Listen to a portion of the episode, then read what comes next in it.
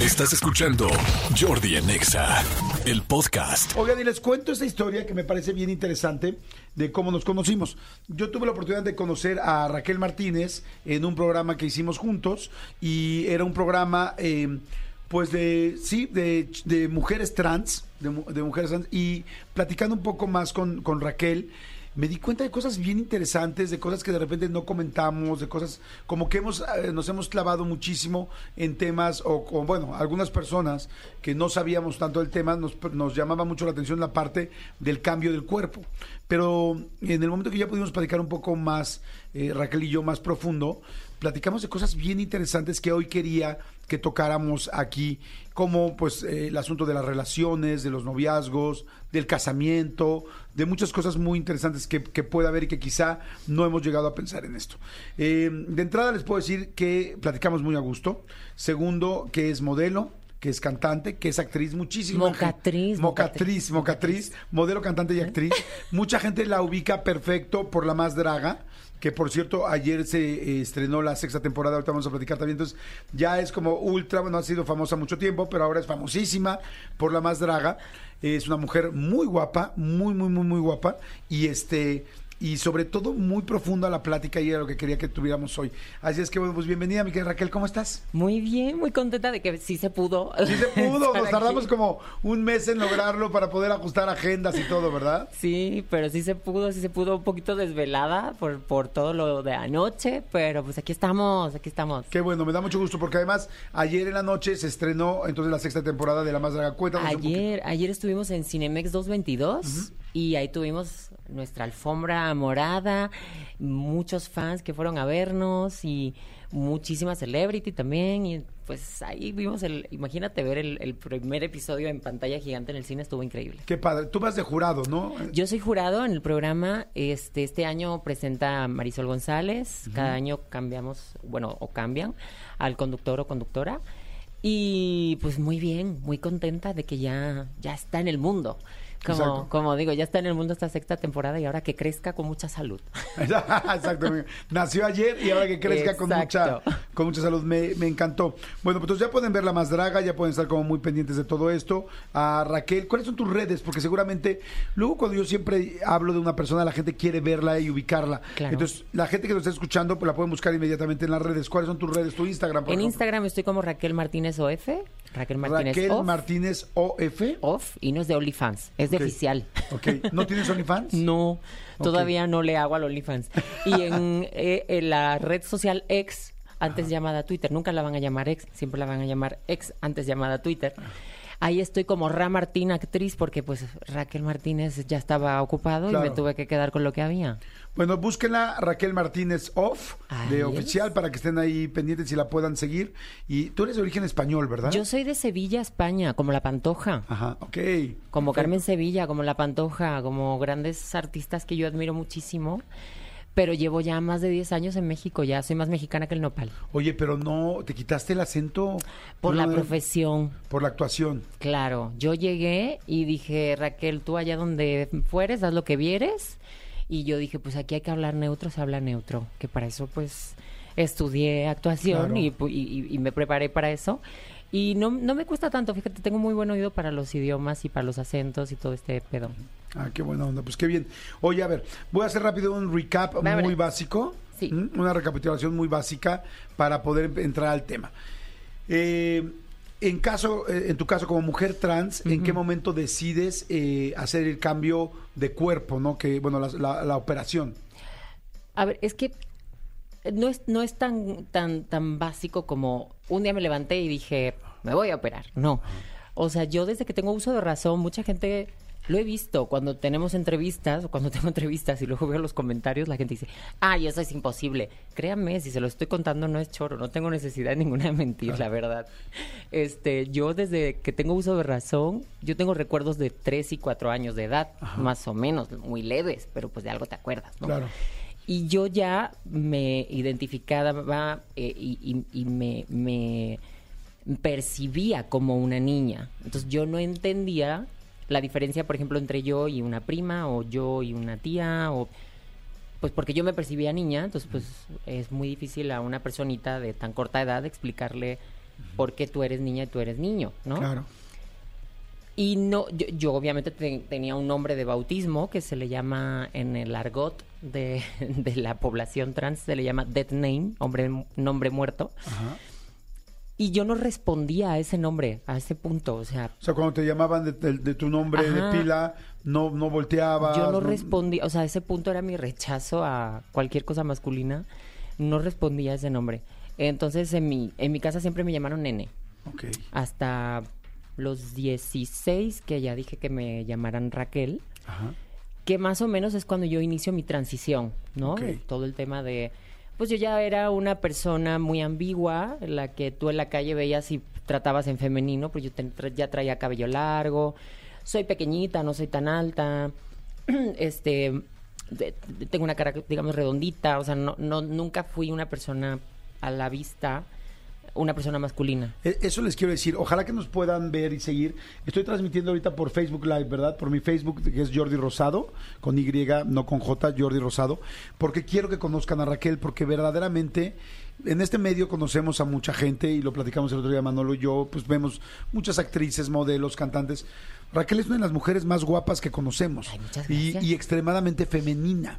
Entonces, eh, a mí me llamó mucho la atención el día que te conocí, porque cuando, eh, cuando supe que eras una chica trans, una mujer trans, dije, la verdad no puedo negar que pensé, cuando, eh, cua- cuando, cuando todavía se identificaba, o más bien cuando estaba ubicada como hombre, debió haber sido un hombre muy finito, muy guapo, Pues muy era tal, porque exactamente igual te ves que tan ahora. femenino ahora. Mira, es muy fácil. Era exactamente igual que ahora, pero sin chichis, básicamente.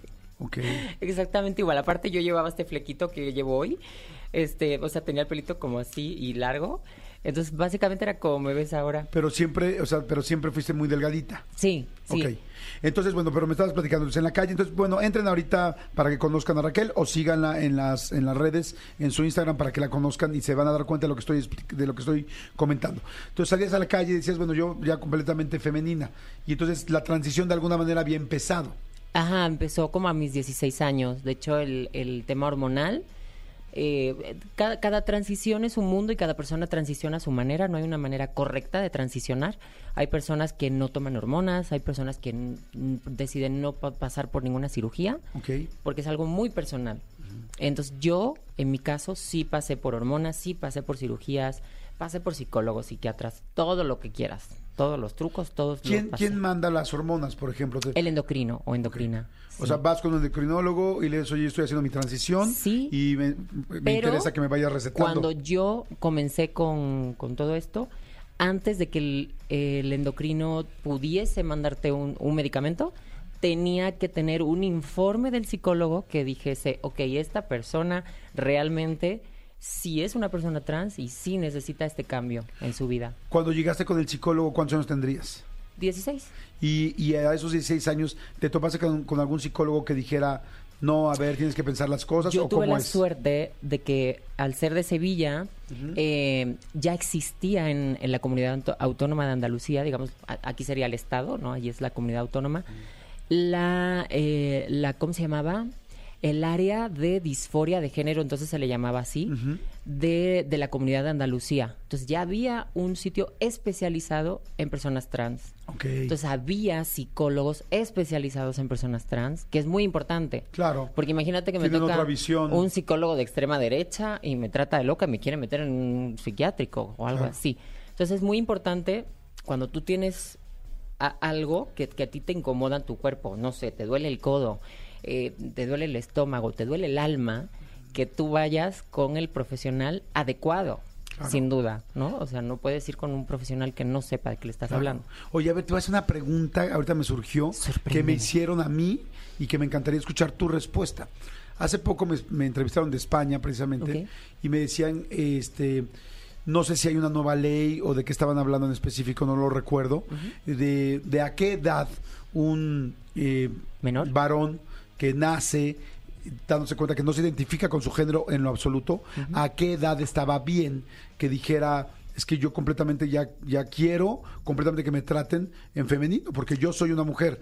Y decían, ¿a qué edad te parece? Claro, a mí pues fue una respuesta que no podía dar bien porque no tengo un punto de referencia. Claro. Y por otro lado decían, es que un niño todavía no tiene claro eh, su sexualidad, inclusive su cerebro apenas está desarrollándose. Entonces, ¿cómo va a poder tomar una decisión eh, sexual? Pero tú sí lo viviste, tú estuviste en esos... Ahora sí que tú estuviste en ese cuerpo. Yo estuve ahí. Este, y yo mi respuesta, la verdad, eh, fue como dije, dije, pues un niño creo que todavía no puede decidirlo, yo me esperaría más hacia la adolescencia, como que me protegí un poco en la Claro. respuesta, pero en el fondo yo dije, yo que conozco a varias personas este, trans y que sé muy bien y me han platicado desde muy chicos cómo se sentían, digo, pues quizás sí lo podían decidir desde chica, pero tú estuviste ahí. ¿Cuál hubiera sido tu respuesta? Es muy fácil. Eh, lo primero que hay que empezar a hacer es no tratar a los niños como si fueran retrasados mentales. Por favor, son niños, no son tontos. Y tú con cinco años quizá no sabes lo que quieres, pero sí sabes quién eres. Es que no es lo mismo. Es que no es lo mismo saber qué quiero que saber quién soy. Ok, qué interesante. ajá. Claro. Y tú sabes quién eres y sabes eh, eh, cómo te sientes y sabes eh, qué, incomodidad hay dentro de ti.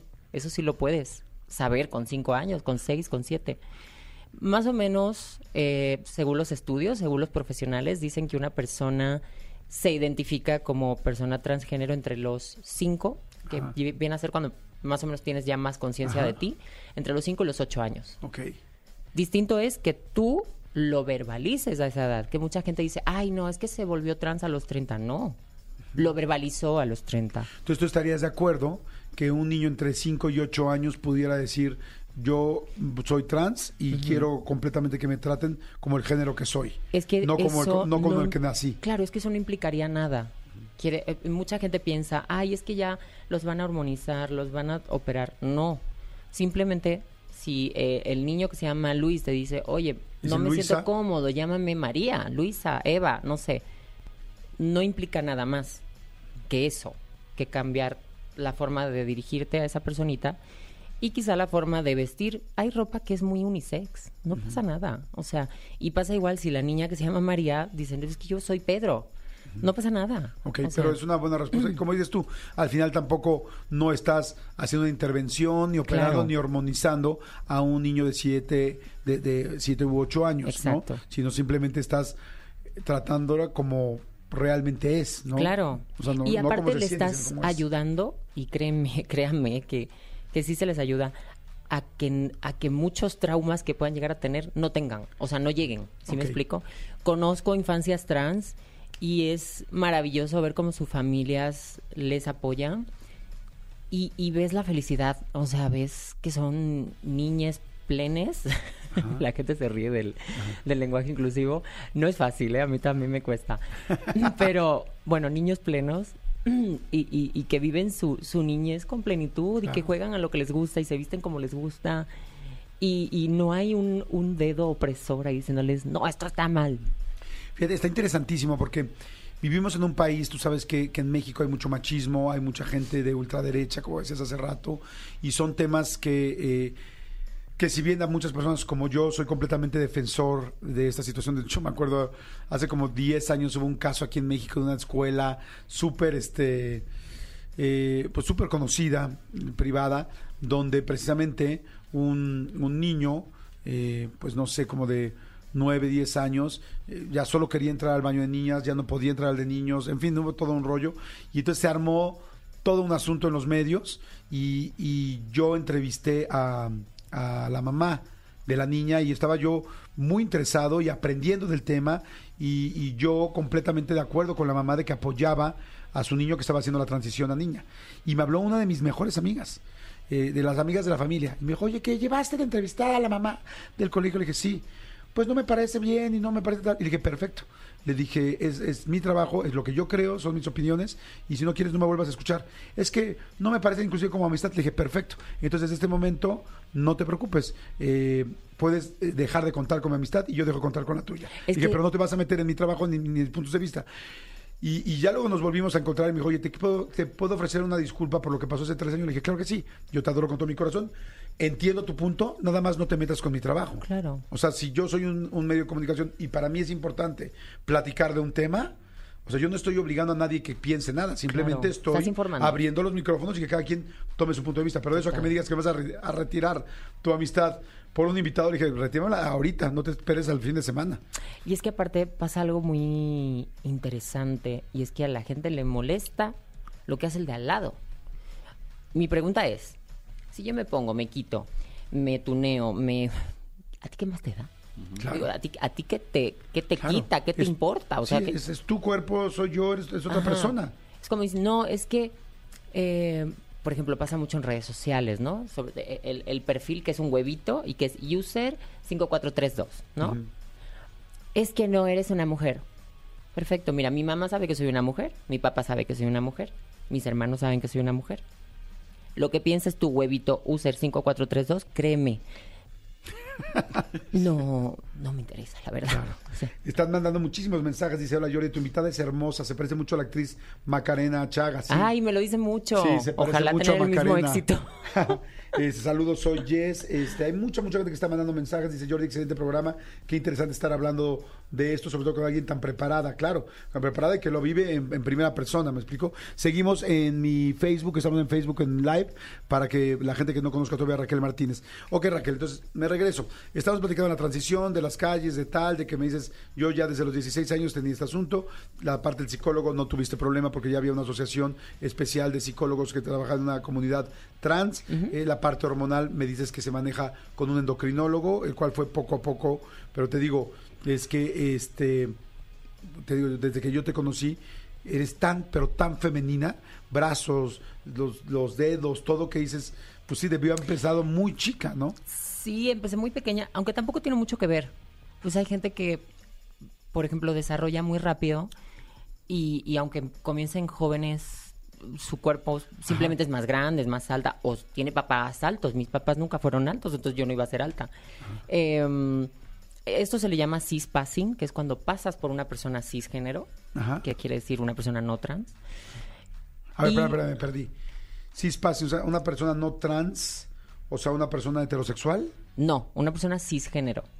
Ok, Una ¿qué persona es? heterosexual es una persona que le gustan las personas del sexo opuesto. Yo también soy heterosexual. A mí me gustan los hombres. Ajá. Soy una mujer que me gustan los hombres, soy heterosexual. Pero soy una mujer trans. Soy una mujer que igual que soy de cabello castaño y que soy de 1,65, pues otro adjetivo que me podría definir es que soy trans. O sea, he pasado por una transición que ella no ha pasado, pero ella seguramente ha pasado por otras transiciones que yo no he pasado. Todas somos mujeres, pero somos mujeres distintas. Igual pasa con los hombres trans. Los hombres trans, pues es un hombre normal que ha pasado por una transición por la que tú no has pasado, pero también tú habrás pasado por otras transiciones en tu vida por las que él no.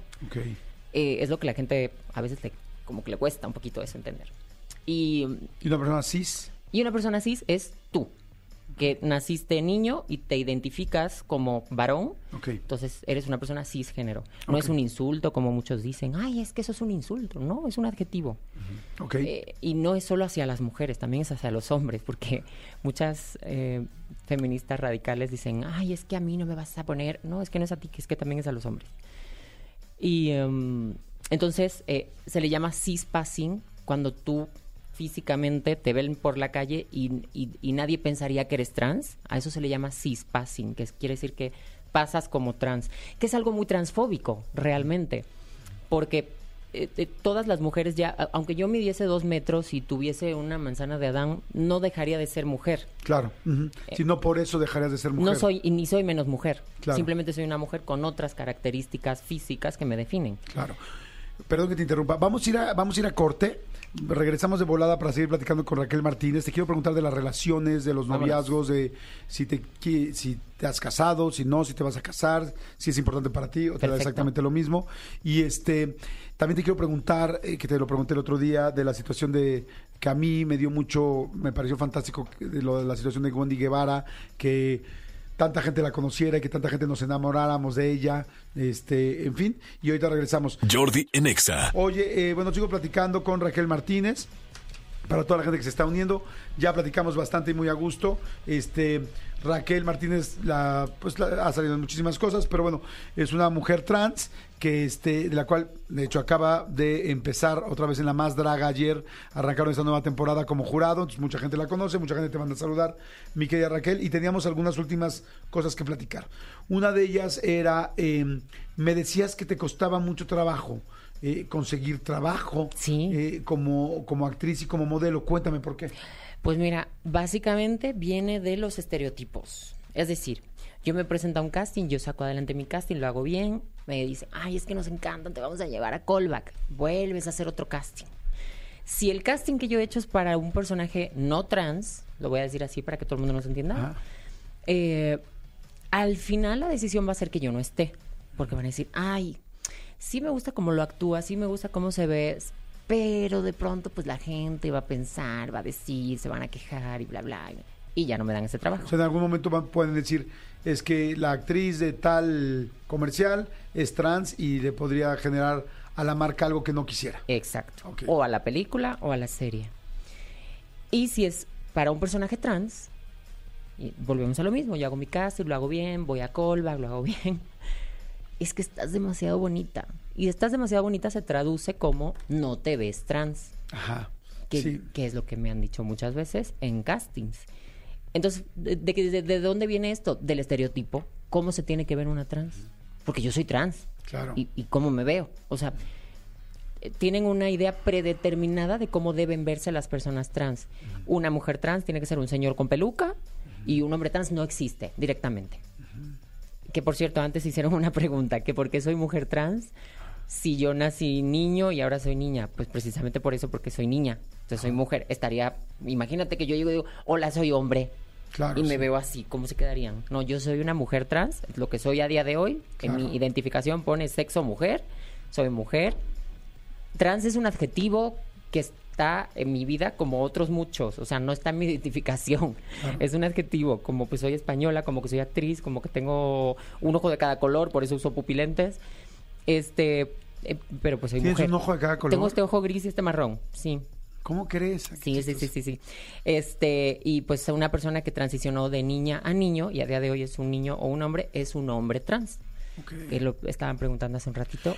Y, aprovechando que lo dices, fíjate, yo ayer fui a renovar mi INE para votar y me encantó que, la verdad, muy respetuosos y muy buen servicio. Me dijeron, este, eh, ¿quiere que lo, le pongamos eh, la H de hombre? ¿Quiere que ponemos en su género o no ponemos nada? Te y me encantó, me sí. preguntaron, muy respetuosos y me encantó. Le dije, no, sí, sí ponen la H de hombre. Le digo, inclusive puede ser que no pongas nada. Me dijo, sí. Me dijo, puedes no, no, no explicar el género en, tu, en tu INE. Y dije, mira, qué bueno. Le dije, oye, ¿y esto es algo reciente? Me dijo, sí, es reciente. Y este y la verdad estamos muy contentos de que ya lo podemos hacer. Claro. Y preguntaron con mucho respeto y me gustó muchísimo. Eso está increíble porque pues eh, hay mucha gente que, por ejemplo, no ha podido hacer todo el proceso legal de cambiar sus papeles, Ajá. pero pues fácilmente si van a renovar su INE, pues en el INE no va a poner ni hombre, ni mujer, ni nada. Entonces, Claro. pues qué padre, ¿no? Ya cuando puedas hacer todo tu proceso, que es muy tedioso y es muy lento y todo eso, todos los procesos burocráticos son muy lentos y muy pesados, entonces a veces se tardan demasiado. Oye, Raquel, y te, te preguntaba antes de que terminemos el programa, antes de irnos a corte, de Wendy Guevara. Sí. Eh, mucha gente hemos dicho, por lo menos muchas personas hemos estado muy contentos con pues con la apertura, con la inclusión, con el darse cuenta que mucha gente que estaba, que no conocía realmente a una Que mujer nunca trans, había visto a una mujer trans. Se dio cuenta que, que una mujer trans pues es una persona como cualquier Y otra que y que te puedes siente. enamorar de ella y que se te olvida porque mucha gente eh, de repente juzgaba mucho Sí. por el asunto trans y que ahora se dan cuenta, ok, este, no, pues es una persona como cualquier otra y inclusive está en específico con mucho ángel, muy linda, muy fresca. Justo. ¿Qué opinas? ¿Crees que verdaderamente sea algo que nos esté sumando para bien, para mal? Tú siendo una mujer trans, ¿qué opinas? Mira, eh, opino varias cosas. Punto número uno, está genial que Wendy a, a día de hoy sea la mujer más famosa de, de- de México y te diría de América Latina. Eh, me parece maravilloso y felicidades. Eh, me parece genial sobre todo que ella siempre diga, yo no represento a ninguna población ni a ninguna comunidad, yo me represento a mí. Y eso es lo que la gente tiene que tener muy en cuenta. Porque ella nunca ha tenido un discurso de, de, eh, de lucha, nunca ha tenido un, un discurso de yo lucho por los derechos de nadie. Y eso es muy importante. O sea, no podemos tomarla como referente de nada, porque no lo es ni quiere serlo. Ella es referente de sí misma y nada más.